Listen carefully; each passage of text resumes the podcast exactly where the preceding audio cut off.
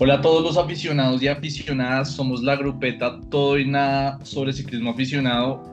Bienvenidos a este nuevo capítulo. Andrés, ¿cómo vamos? Todo muy bien, yo ya no sé ni en qué día de cuarentena estamos, pero, pero muy bien. ¿Y usted qué tal?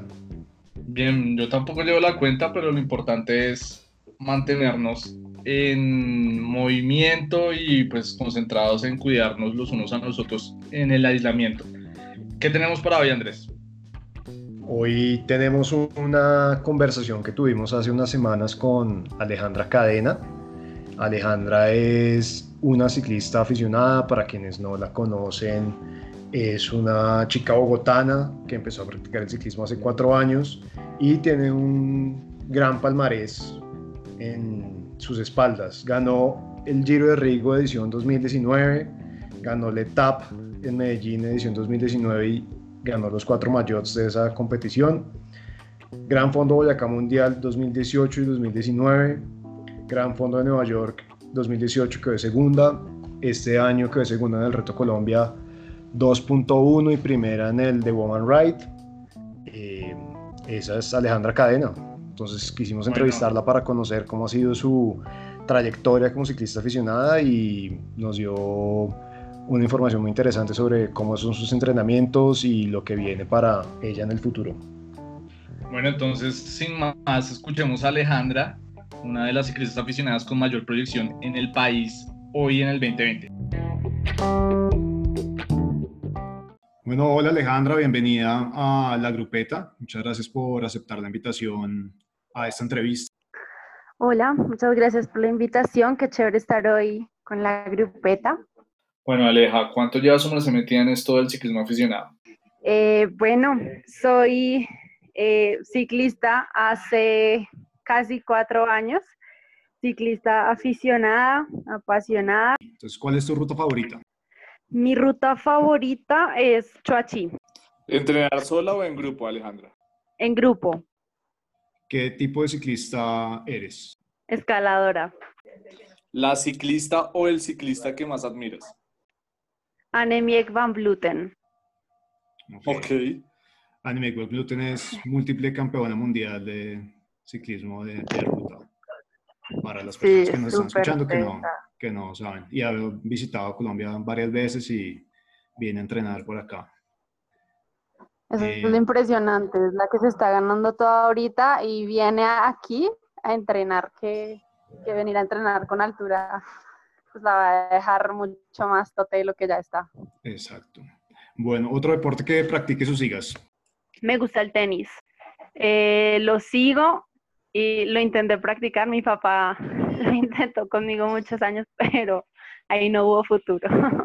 Ok, la, la bicicleta sí tuvo resultados. Sí, para él fue de hecho muy sorprendente. Él todavía me, me mira y me dice, yo todavía no me las creo porque yo aquí en la casa era como la menos deportista. Bueno, vimos que pudiste viajar al Giro de Italia. Cuéntanos cómo fue esa experiencia. Uf, eso fue como de las cosas más chéveres que, me han pasado, la, por la, el tipo de experiencia. Sí. Eh, yo nunca había viajado ni siquiera fuera del país. Bueno, solo una vez estuve en Venezuela y ya. Esa fue la única vez que yo salí del país. Eh, resulta que yo pude ir a Italia por una carrera que hicieron acá, que se llama mm, el Endurance Challenge. Sí. Gané y entonces escogían a los eh, ganadores por categoría y les hacían la rifa de varias cosas y entre esas varias cosas estaba el viaje y yo estuve ahí con mi novio, con mis amigos y yo era de las que no, pero es que yo nunca me gano nada, pero no sé qué, y ese día preciso llegué aquí a la casa, pues nada más ni nada menos que con un viaje a Italia para ver dos etapas del Giro. Sí. Eh, viaje para la fecha de mi cumpleaños, entonces así lo tomé como este es el regalo de la vida para mí. Y, uy, no, estuvo espectacular. El simplemente, el, perdón, el simple hecho de vivir una, un pedacito de una de las tres grandes vueltas, ver la emoción de la gente, ver, eh, bueno, conocer Italia fue para mí espectacular. Fueron cuatro días solo cuatro días, pero uff, con eso tuve para enamorarme más del ciclismo, para soñar mucho más en grande, para querer volver, para querer ver las otras vueltas. ¿Cómo nació la pasión por el ciclismo de Alejandra? O sea, ¿cómo, cómo te metiste en este rollo del ciclismo? Bueno, eso fue gracias a mi novio, a Lucas. Em, él me compró una bicicleta para, para andar en la ciudad, de mi casa al trabajo. Y luego un hermano de él, Daniel, quiso, que, quiso llevarlo a patios y se fueron los dos y a él le quedó gustando, entonces un día él me invitó y me acuerdo mucho que ese día, que el día anterior, yo le conté a mi papá que iba a subir patios y mi papá me metió terror. Me dijo, Ale, esto es muy duro, son siete kilómetros, se suba que suba, eso, vea, eso es duro. Y yo, bueno, Fabi, pues yo voy hasta donde llegue y pues si no, pues cojo un bus o algo, algo me invento, decía yo. Y ese día subimos, empezamos a cogerlo como el plan de los domingos. A los meses, eh, a Lucas dentro del arrebato que teníamos hace cuatro años larguitos. Y, y, como a los, no sé, tal vez tres, cuatro meses, a él le dio el arrebato de que teníamos que comprar una, las bicicletas de ruta. Entonces él compró las primeras bicicletas en aluminio Ah, bueno, y antes de comprarlas ya estábamos haciendo vuelta a la sabana. Alguna vez fuimos hasta su otra vez hicimos vuelta a la sabana. Y bueno, ahí más o menos le, le empecé a agarrar el gusto, pero al principio cuesta. Él, él, en ese momento tenía mucha más pasión que yo, porque en, ese en esa etapa a mí me costaba demasiado. Y pues claro, él estaba en buena forma, yo no tanto, no estaba acostumbrada, yo nunca he sido, bueno, antes de, de la bici no era eh, deportista ni nada. Entonces, eh, fue todo un reto para mí. Ok, bueno. Empezar. ¿Y cuál fue tu primera competencia y por qué decidiste participar? La primera carrera como tal fue eh, la, la, ruta, la ruta Sura en Cali. Eso fue 2017, si no me equivoco. Resulta que me gané un cupo porque unos, unos un mes antes eh, hicieron una rodada de las Bike Girls aquí en, en Bogotá y em, rifaron unos cupos y yo me gané uno. Y a esa rodada de las Bike Girls yo fui porque Lucas vio la publicidad en algún lado y me dijo, inscríbete. Y yo, pues la verdad estaba muy dudosa, pero dije como, pues bueno, intentémoslo. Fui con él, allá conocí a a Eli, que es mi, como mi primera amiga ciclista. Allá nos conocimos allá en Cali y esa carrera fue un desastre. Fue la peor carrera que he tenido.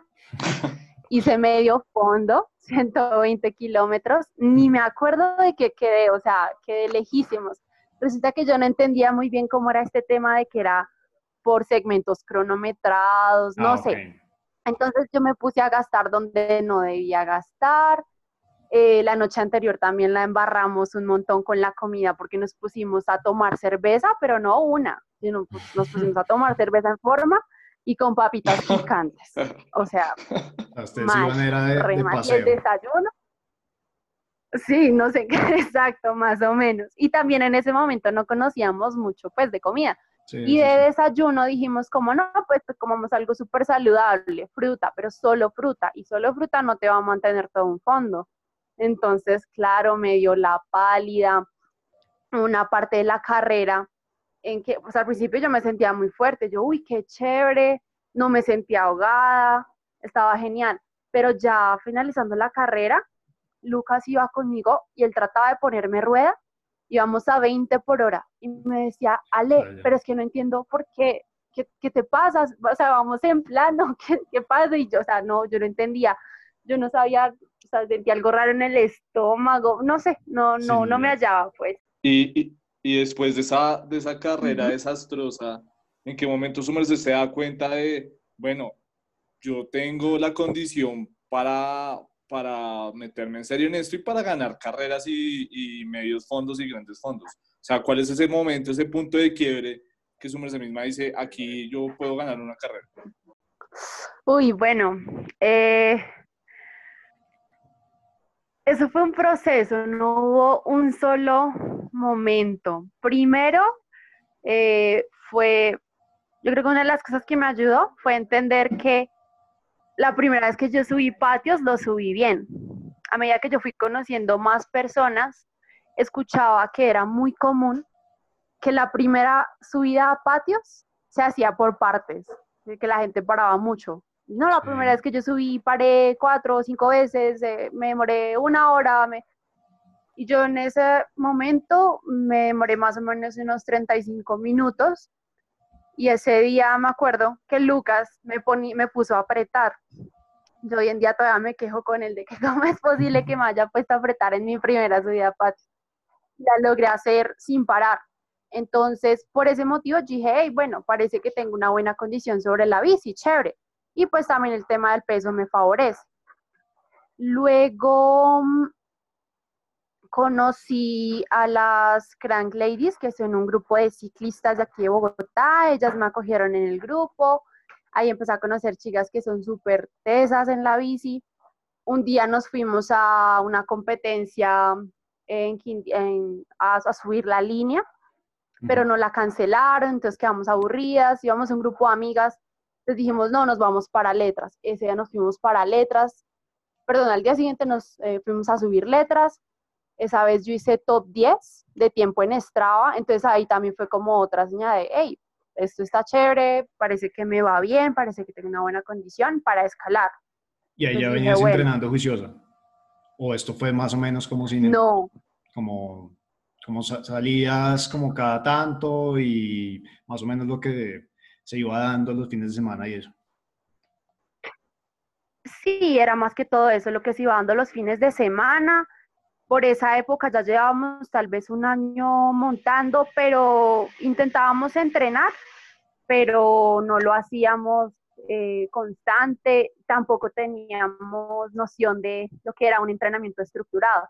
Entonces salíamos y al ritmo que, nos diera siempre, okay que pues bueno, así no, no funciona un buen entrenamiento. Entonces ya ahí empecé como a tratar de meterle un poco más de constancia al tema, eh, a tratar de montar como más días en la semana. Y también empecé a hacer pues digamos buenos tiempos en, en los puertos que me quedan por aquí cerca y eso pues me fue dando como una noción de, de, bueno, si sigo entrenando juiciosa, de pronto puedo lograr un muy buen resultado. Y entonces ahí dijiste, voy a empezar a entrenar en serio. Ese punto de entrenar en serio, bueno, sí, yo creo que llegó más o menos a, al año de haber empezado a, a montar en la bici de ruta. Eh, gracias a un amigo que conocimos, se llama Kevin Briñez y él es entrenador. Entonces, con él empezamos como a adquirir ciertas nociones de, ah, bueno, eh, tenemos que tratar de organizarlo más o menos así y así. Con él empecé a conocer lo que eran los intervalos y con él eh, preparábamos las carreras o preparábamos, check, o sea, como cosas bastante informales. Sí. Digamos, ah, no sé, este domingo va a haber un chequeo, va a haber algo, entonces vamos a prepararnos. Lo preparábamos una o dos semanas antes, más o menos, porque pues no teníamos nada como un, calendario organizado ni, ni teníamos los dos como, sí, un programa de entrenamiento tan, tan ordenado. Bueno, y en este tiempo que viene eh, ya entrenando y dedicada en serio al ciclismo, ¿cuál ha sido como el momento más difícil desde que comenzaste hasta hoy? El momento más difícil, mm, yo creo que he tenido varios. El que más recuerdo es el, más reciente. Fue la primera carrera de este año. Fue el reto 2.1. Resulta que ocho días antes eh, tuve un accidente en carretera. Iba con otras personas y una moto nos estrelló. Gracias a Dios no fue nada grave. Mm, pero fue una caída finalmente y uno queda nervioso después de la caída. Mm, entonces, sí, entonces a los ocho días tenía la carrera, eh, empezaba muy plana la carrera, entonces el lote iba muy rápido, entramos por Cajica, es un poco estrecho, había que pasar las vías del tren. Eh, entonces eh, me costó, me costó mucho estar en el lote. Fue un momento muy difícil para mí porque eh, tuve un muy buen resultado de carrera, gracias a Dios, quedé segunda, pero la verdad no fue una buena carrera para mí. Justamente porque estaba demasiado nerviosa, eso me hizo perder la punta muy fácil, hice que se desgastaran mis gregarios, yo también me desgasté cuando no debía haber gastado. Entonces, fue un momento difícil, fue un momento difícil porque eh, el año pasado fue muy bueno, sentía que venía con una muy buena preparación, entonces las expectativas eh, pues estaban apuntando a eso, a que fuera una muy buena carrera, que yo pudiera aguantar en el lote de punta mucho más tiempo, ¿sí?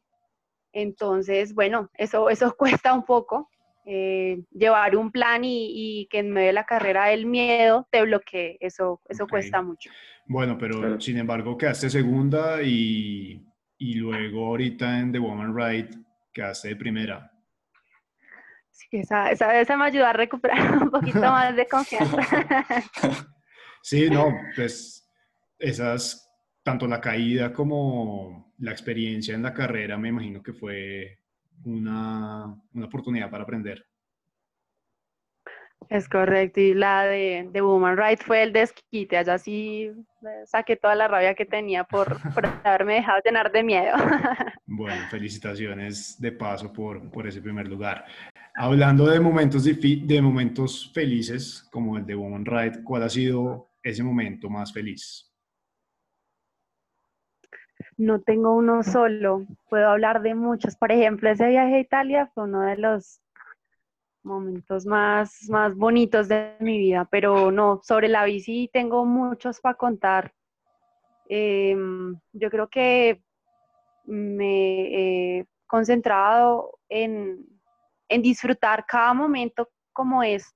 Para mí es muy feliz, perdón, yo me siento muy feliz cuando salgo un domingo a rodar con mis amigos, cuando paramos a desayunar en un pueblo y pues generalmente la comida de pueblo es deliciosa, eh, luego llegar aquí a la casa, llegar a, bañarme, a comer, a descansar, eso para mí es, es felicidad, entonces yo creo que no, cada, cada cosa, en cada momento he buscado eso. Y eh, Aleja, con, digamos, con todos los podios que ya llevas y las competencias que tienes encima, en tu experiencia, ¿qué crees que hace la diferencia para ser primera en una carrera? ¿Es mental? ¿Es el estado físico? ¿Es el entrenamiento? ¿Es la motivación? Es todo en conjunto, es todo en conjunto, pero personalmente yo creo que es más la cabeza, es más la cabeza, porque en la carrera hay muchos momentos en los que uno quiere desistir, o pues me ha pasado, me ha pasado más de una vez que hay carreras que me hacen querer desistir. Tal vez, eh, no sé, porque, em, a ver, hay carreras en las que el calor me ha pegado muy duro, entonces esa eh, sensación de calor como que se me hace tan insoportable que digo, no, yo ya prefiero bajarme la bicicleta y, echarme a la sombra, echarme agua y ya descansar tranquila. O hay momentos en los que el dolor se vuelve tan intenso que también eh, se vuelve desesperante y uno quiere bajar el ritmo, pero si no baja el ritmo va a perder la rueda. Entonces sí, juega, yo creo que una de las cosas que más juega es la cabeza la cabeza, pero también parte de esa preparación mental pasa por la preparación física. O sea, si uno sabe que se ha preparado físicamente de forma óptima y siendo juicioso, pues se tiene más confianza, ¿no? O sea, seguro es lo que te pasa a ti, por eso te, has, pues, has sobrepasado todos esos, esos, esos momentos duros. Es correcto. Gracias al entrenamiento uno gana confianza, uno gana, bueno, uno gana también motivación, porque uno dice, bueno, finalmente todas esas madrugadas, todos esos entrenamientos me han traído hasta aquí y pues no voy a dejar perder eso así nomás, no lo voy a dejar ir fácilmente.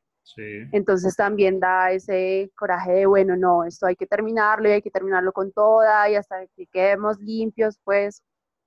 Entonces, claro, la preparación física es fundamental. Bueno, Alejandra, cuéntanos cómo es tu rutina de entrenamiento. Bueno, en estos momentos, mm, bueno, antes de, de la etapa de cuarentena, estaba madrugando tipo 4, 5 o hasta 6 de la mañana. Salía a entrenar una, de una a tres horas, no mentiras, de dos a tres horas afuera. Sí. Y lo intercalaba con entrenamiento en simulador. Entonces, eh, digamos, el martes salía a hacer vuelta a la sabana, miércoles aquí en el simulador, una hora, máximo hora y media en el simulador. Em, luego me alisto, me alisto para trabajar. Eh, tengo mi horario de oficina. Y al finalizar el día, si queda energía, llego a estirar. Em, así lo, lo, estaba trabajando. Y los fines de semana a fondo. Y en estos momentos que estamos en casa, eh, pues estoy haciendo hora, hora y media, máximo dos horas en el simulador. Em, casi que todos los días, porque pues bueno, ahora, ahora tenemos un poco más de tiempo. Y también estoy procurando estar más juiciosa con, con el estiramiento. Ok, ¿Haces, ¿haces, entrenamiento de fuerza debajo de la bicicleta? O sea, sin, sin o sea, como de, de fortalecimiento muscular, no en la bicicleta. He querido, he querido, pero la verdad no le he sacado tiempo. Es muy importante y mi entrenador me ha insistido mucho con el tema, pero no tengo un gimnasio tan cerca y tampoco, bueno, tampoco me he puesto juiciosa cómo hacer funcional aquí en casa, pero sí debería. Y Aleja, ¿y cómo armas el plan de entrenamiento? O, o, siempre mantienes la misma rutina, ¿cómo lo estás haciendo? ¿Con tu entrenador? ¿Lo haces tú? Ahorita eh, lo estoy haciendo con mi entrenador, él se llama Edwin Castiblanco, él está con, bueno, su marca es One Cycling. Entonces, eh, lo que hacemos es que miramos qué carreras tenemos como objetivo y organizamos un calendario. Entonces, eh, vamos haciendo cierto tipo de ejercicios sobre la bicicleta, hacemos mucho trabajo de intervalos unos de fuerza, unos de cadencia, eh, y apuntándole a los, a los objetivos que vayamos definiendo en el año, también revisando pues cómo va, va respondiendo el cuerpo, cómo vamos progresando y con base en esos resultados que voy teniendo, pues vamos haciéndole cambios al entrenamiento. Y ahorita, durante la cuarentena, em, o cuando entrenas en simulador, usualmente, ¿Utilizas alguna aplicación específica o lo haces con el ciclocomputador? Principalmente lo hago con el ciclocomputador, con mi Wahoo, utilizo la aplicación y pues ahí registro como todos mis datos de potencia y bueno, todo. Y ahí tengo todos los entrenamientos cargados, entonces me, me pongo simplemente a, a, poner una película, poner música, alguna serie y me pongo a, rodar. Y también estoy utilizando Swift para los días eh, que quiero de pronto hacer un poco más de tiempo o que quiero como cambiar también de, de, un poco de rutina, ¿no? Sí, ahorita durante la cuarentena, me imagino. Ajá, o por ejemplo, cuando hacen eventos, pues que unos amigos van a organizar una rodada o que tengo ganas de forzar un poquito este fin de semana, entonces hago como una carrera corta o algo así. Ok, bueno, sí, esa es la ventaja de Swift que es bastante útil para, para parchar, entrenar y, parchar. Aleja, y ahorita hablabas de, de, del calendario de carreras que escogías para armar tu plan de entrenamiento. ¿Qué criterios estás teniendo en cuenta para escoger esas carreras? Eh, bueno, lo hago como mm, por las, escoger las carreras que son como más, ¿cómo se dice? Como más apetecidas en el ciclismo amateur, em, como las más competitivas, eh, estilo Gran Fondo Nueva York, el Giro de Rigo. También eh, voy a ser sincera, las escojo dependiendo del eh, incentivo, dependiendo del premio, porque las carreras en el ciclismo em, exigen, ¿cómo decirlo? Bueno, sí, tienes que tener un presupuesto. ¿no? Exacto, es correcto. Y no, solo, no, solo la, la, inscripción, sino también, si nos acá en Bogotá, el desplazamiento a las otras ciudades, el alojamiento, etcétera. Todo lo que seguramente gastas con entrenamiento, comida y demás. Tal cual, tú lo has dicho. Exige un presupuesto, exacto, en todo, en viáticos, en, bueno, mil cosas. Y por lo general uno ya está gastando dinero en, cuando tú utilizas tu bicicleta, cada tanto tienes que estarle cambiando pacha, cadenilla, una cosa, la otra. Si te caíste, hay piezas para reemplazar, las corazas. Eh, entonces, bueno, ya sin hacer carreras, ya tú estás gastando un presupuesto. Y cuando vas a carreras, bueno, ahí se siente mucho más. Entonces, eh, pues sí, la verdad también le, le apunto a carreras que, que, ofrecen un buen incentivo porque las que también ofrecen un muy buen eh, incentivo en premio, por lo general reúnen a, los ciclistas más competitivos.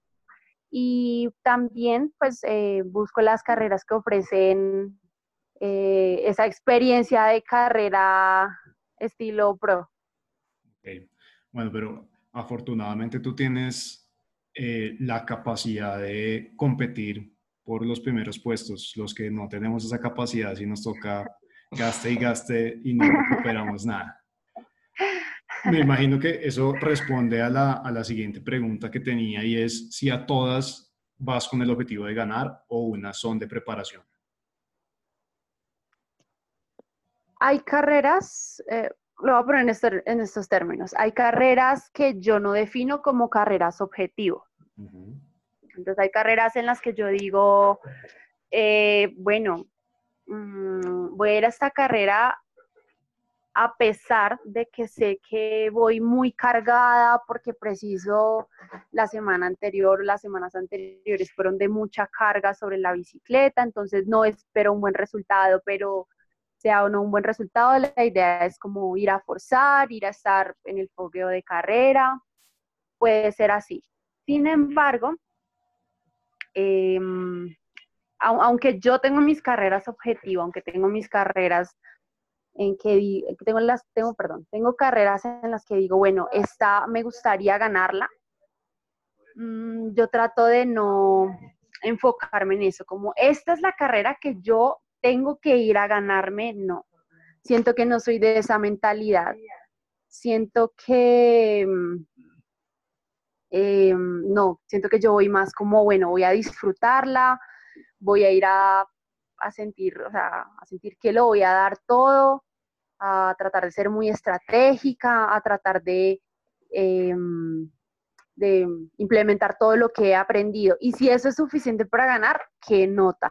Pero si no, bueno, pues tranquilidad, o sea, no, no quiero llegar a ese punto de, de llegar a frustrarme por no obtener un buen resultado. Ok, y ¿Tú eres la que define la estrategia de la carrera o eso lo haces con tus amigos, compañeros de rodada o lo haces con tu entrenador? Ok, algo que quería mencionar es que eh, una persona que fue muy influyente en estrategias de carrera para mí fue Daniel Bernal. Él fue mi primer entrenador en términos de mi primer entrenador de ciclismo sí. como tal.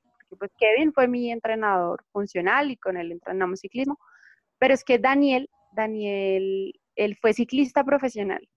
Sí. Entonces lo que él me aportó con base a su experiencia para mí fue muy, muy valioso. Yo siento que eso también marcó un antes y un después en mis carreras.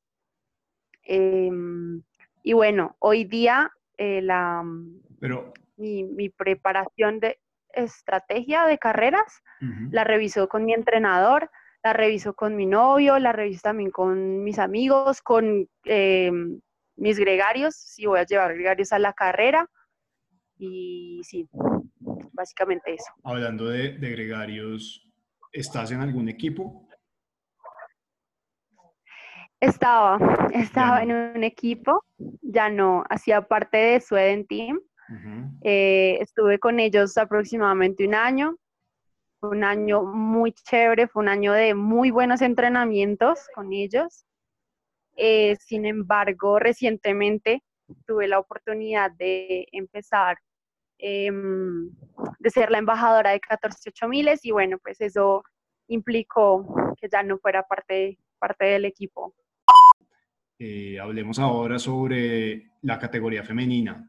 ¿Cómo es la categoría femenina hoy en Colombia? Hablando de ciclismo femenino amateur, yo creo que está cogiendo una fuerza impresionante. Cada vez se ha vuelto más común ir a una carrera. Mira, a mí siempre me preguntan, bueno, ¿y te vas a ganar esta carrera? Y lo que yo siempre respondo es, mira, no sé, porque no sé quién viene, no sé qué sorpresa pueda salir acá, porque realmente en cada carrera salen chicas que que uno decía, ni idea, ni idea de dónde salió, ni idea de dónde viene, nunca la había visto. Hay muchas chicas que eh, están compartiendo la pasión por el ciclismo y se están animando mucho a entrenar, a invertir en tiempo, en ganas, en esfuerzo. Bueno, le están metiendo mucho la ficha y lo que te digo, sale uno a correr y no sabe uno qué pueda pasar. Y su merced, ¿cómo está viendo, hablando, hablando de eso, su merced, cómo está viendo su competencia? O sea, pues de las que conoces, ¿cómo, cómo está viendo esa competencia? Yo veo que están muy disciplinadas, muy, muy juiciosas, están, se están poniendo las pilas un montón. Yo siento que, que hay mucha gente respirando en la nuca, muchas chicas, pero eso es muy chévere, eso es muy chévere porque eso nos motiva, nos motiva mm, mucho como a decir, bueno, no, hay que seguir preparando esta carrera, no hay que eh, decaer, porque en cualquier momento uno se descuida y vea. ¿Y, la mayor competencia que tienes ahorita cuál es? Bueno, yo creo que Cami. Cami ha sido la, la rival más fuerte. Hasta el momento no, eh, no ha habido una carrera en la que yo haya podido ir a la par con ella, eh, que te digo yo, tal vez más de la mitad de la carrera, hablando de una modalidad punto a punto, porque bueno, pues en modalidad cronoescalada sí es como que pues no importa en qué posición va cada una, sino pues el tiempo que hace. Ok. O sea, las carreras en las, que, en las que has participado con ella punto a punto, ha sido imposible hasta ahora ganarle. Sí, no, no, hasta ahora imposible. Bueno, pero también eso debe ser una motivación. Sí, por supuesto, no, es, muy chévere, es, es, eso es una forma de encontrar inspiración en las otras personas, ver cómo una persona tan dedicada, una persona tan juiciosa, que también tiene pues sus responsabilidades de, de trabajo, bueno, de su vida personal y pues le mete tanto la ficha, eso es, eso es de, de admirar. Nos dices que el ciclismo femenino está súper fuerte y pues nosotros lo vemos, dices que se debe a que las chicas están súper disciplinadas. ¿Cuál es el siguiente nivel y qué paso hay que dar para, para, para subir todavía más ese nivel en el ciclismo aficionado femenino en Colombia? Hmm. Bueno, así como en el, yo creo que eso se comparte con el ciclismo profesional y yo creo que son los temas de apoyo. Eh, podríamos ver mucha más competitividad si viéramos, o sea, si fuera más fácil para las chicas acceder a, ¿qué te digo yo?, a, un entrenamiento estructurado, a cierto tipo de herramientas. Eh, mira, hace una diferencia enorme tener un rodillo, porque el día que llovió, si preciso toda la semana llovió y la que no tenía rodillo no pudo salir, pues ya tiene un poco de ventaja la que sí tiene rodillo, ¿no? Entonces, eh, creo que el siguiente paso para que siga creciendo es, va, va en el tema de, de apoyos. Eso también incentiva. Aleja y su merced, eh, hablando también de apoyos, hablaba de ser embajadora de 14 miles. ¿cómo es esa relación con las marcas? ¿Cómo es esa, cómo es esa, ese rollo de ser un embajador de una marca? Bueno, es la primera vez que yo soy embajadora de una marca. He trabajado de la mano con otras marcas antes, por ejemplo, Tempo, fue la marca que me ayudó a conseguir mi bicicleta, sin embargo, no fue un tema de patrocinio, sino fue un tema más de, una ayuda, fue más un apoyo. Eh, me ha costado un poco el tema porque no, no quisiera tener ese lado tan comercial en mi perfil, digamos, es, una, preferencia mía. Sí. Em, no busco, mm, sí, no, voy detrás de, esos apoyos buscando cómo hacer famosa una marca. Lo que me gusta trabajar de la mano con marcas como 148 miles que han buscado impulsar el ciclismo femenino. Entonces eso me parece muy chévere. Eh, con Tempo ha sido también igual, ellos eh, no me han, no, hemos, eh, no nos hemos sentado a la mesa como con una serie de, como con un contrato, una vaina, no, sino que ha sido más algo de amigos y, así he funcionado yo la mayoría del tiempo, así fue con 14 miles, fue más un tema de que hemos sido amigos de algún tiempo y ellos han querido apoyarme y lo han hecho siempre desde, desde que me conocieron, desde que me han visto montar. Y bueno, y ahora se dieron las cosas para que pudiéramos hablar de, que yo fuera embajadora de ellos. Y no, bueno, pues ha sido, es una oportunidad, es una oportunidad, la estoy aprovechando un montón y la verdad estoy muy contenta. Bueno, eso es una, una relación gana-gana, tanto para la marca como para ti y por ende para el, para el ciclismo. Entonces, qué bueno que esas cosas pasen. Em, sí. Bueno, hablemos sobre el futuro. ¿Cuál es el próximo podio en el que quieres estar? bueno, em, estaba aspirando a ir al Gran Fondo de San Luis en México mm. en junio, pero eh, en estos momentos no tengo la, ni siquiera la inscripción. Esa era como, será como mi gran objetivo del año eh, porque bueno, pues es en otro país, eh, a, ese, a ese tipo de carrera llega muchísima competencia y pues ver también chicas de otros países, pues bueno, muy chévere. Pero no, pues no, no sabemos qué vaya a pasar ahora. Y en, en, Colombia, Aleja, ¿qué has pensado en Colombia? ¿Cuál es el próximo podio en Colombia? Es el próximo que tengo pensado porque ya compré la inscripción y es el Giro de Rigo. Bueno, está duro. O sea, está duro el recorrido, ¿no? Sí, sí, sí, está, está duro y lo que te digo, cada año llega más competencia, es impresionante.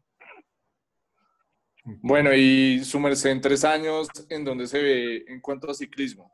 ¿O, no, no, lo pensaba? Sí, sí, lo pienso, lo pienso todos los días, todos los días porque es importante, es muy importante visualizar. Eso ayuda también, pues, a, a no perder la motivación, porque, pues, aun cuando seamos tan apasionados en este tema, hay días en los que se pierde el sentido de las cosas. Eh, y es porque, no sé, simplemente uno se pierde en la rutina o, le coge, le agarra a uno ese existencialismo y las vainas y bueno. Em, hablando, de eso, ¿tienes algún entrenamiento estructurado mental o, o no? No sé si la pregunta es clara. Te entiendo, sí, te entiendo la pregunta. Em, no, mira que no tengo algo tan estructurado y ahorita que lo mencionaste, creo que, creo que sí debería tenerlo, debería tener algo, algo, algo así. Eh, y respondiendo a tu pregunta de cómo me veo en tres años, yo creo que la verdad, la verdad me gustaría mucho apuntarle a, al ciclismo profesional. Es algo que me ha, que me ha llamado la atención por mucho tiempo. Lo, lo, pienso, lo pienso un montón, no es una decisión fácil, pero pues bueno, no, no lo descarto. Bueno, Alejandro, pues gracias por, por el tiempo, por la conversación, por contarnos de tu entrenamiento, de cómo estás viendo eh, la categoría femenina en Colombia. Eh, y pues que quisiéramos cerrar con un mensaje para todas eh, las mujeres que se están sumando y que se están cada día más metiendo en el rollo del ciclismo aficionado. Entonces, no sé qué, mensajes les darías. Ah, seguramente algunas llegan y ven que hay gente muy pro y dicen, no, mejor, mejor ya no. Algunas piensan que tienen que comenzar desde niñas y pues Sumerse es un claro ejemplo de que no es así. Y también soy un claro ejemplo de que aún teniendo condiciones, también hay malos días, hay malos momentos, hay malos inicios y esos malos inicios también son muy bonitos, son algo de lo que hay que aprender y es algo que es bonito contar con el tiempo de, vea, así fueron las cosas para mí, estas fueron mis novatadas, eso es muy chévere contar. Eh, bueno, pues yo les digo a las chicas ciclistas aficionadas, eh, a, las que están a las que están empezando, que sean pacientes, que encuentren su ritmo. Esto nos gusta mucho, nos apasiona, pero no todos los días. Hay días en los que queremos botar la bicicleta y eso está bien, no hay problema.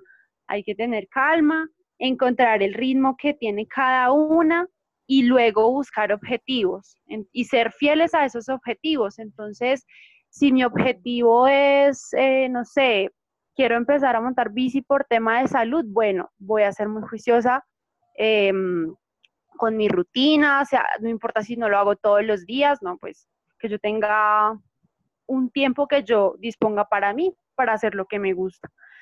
Eh, pues muchísimas gracias por, por tomarte el tiempo de, de, dar esa entrevista, de compartir cómo ha sido tu experiencia con las personas que están oyendo este podcast, eh, por ser parte de la grupeta. Y, y bueno, felicitaciones y desde ya te deseamos muchos éxitos en lo que queda del año y en todos los proyectos que tengas de aquí en adelante. Muchísimas gracias. Y de nuevo, pues muchas gracias por la invitación. Qué chévere hacer parte de uno de los podcasts de la grupeta. Y bueno, por ahí los estaré escuchando. Y nosotros la estaremos buscando cuando esté ya en, el profesional. Esperamos que, que, nos pare bolas y podamos hablar ya de esa entrada al profesional. sería chévere, sería chévere. bueno, Aleja, muchas gracias y pues nada, hasta luego a todos los que nos escuchan en este momento.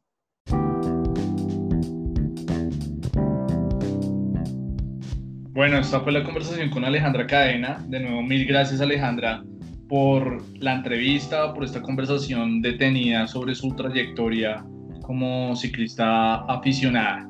Eh, bueno, para cerrar, hablemos de cómo estamos viendo el calendario del 2020, Andrés. Pues la verdad, súper enredado, no solo los eventos que se vienen ahorita, pronto en el siguiente par de meses, sino yo personalmente veo muy complejo que se pueda llevar a cabo cualquiera de, las, cualquiera de los eventos que tenemos en el calendario en lo que queda del año. Así es, de hecho la carrera que se venía en mayo, el 2 y el 3 de mayo, que era el fondo 12 horas, ya hace días tienen comunicado cancelando el evento y pues eh, informando que la fecha de reprogramación pues es completamente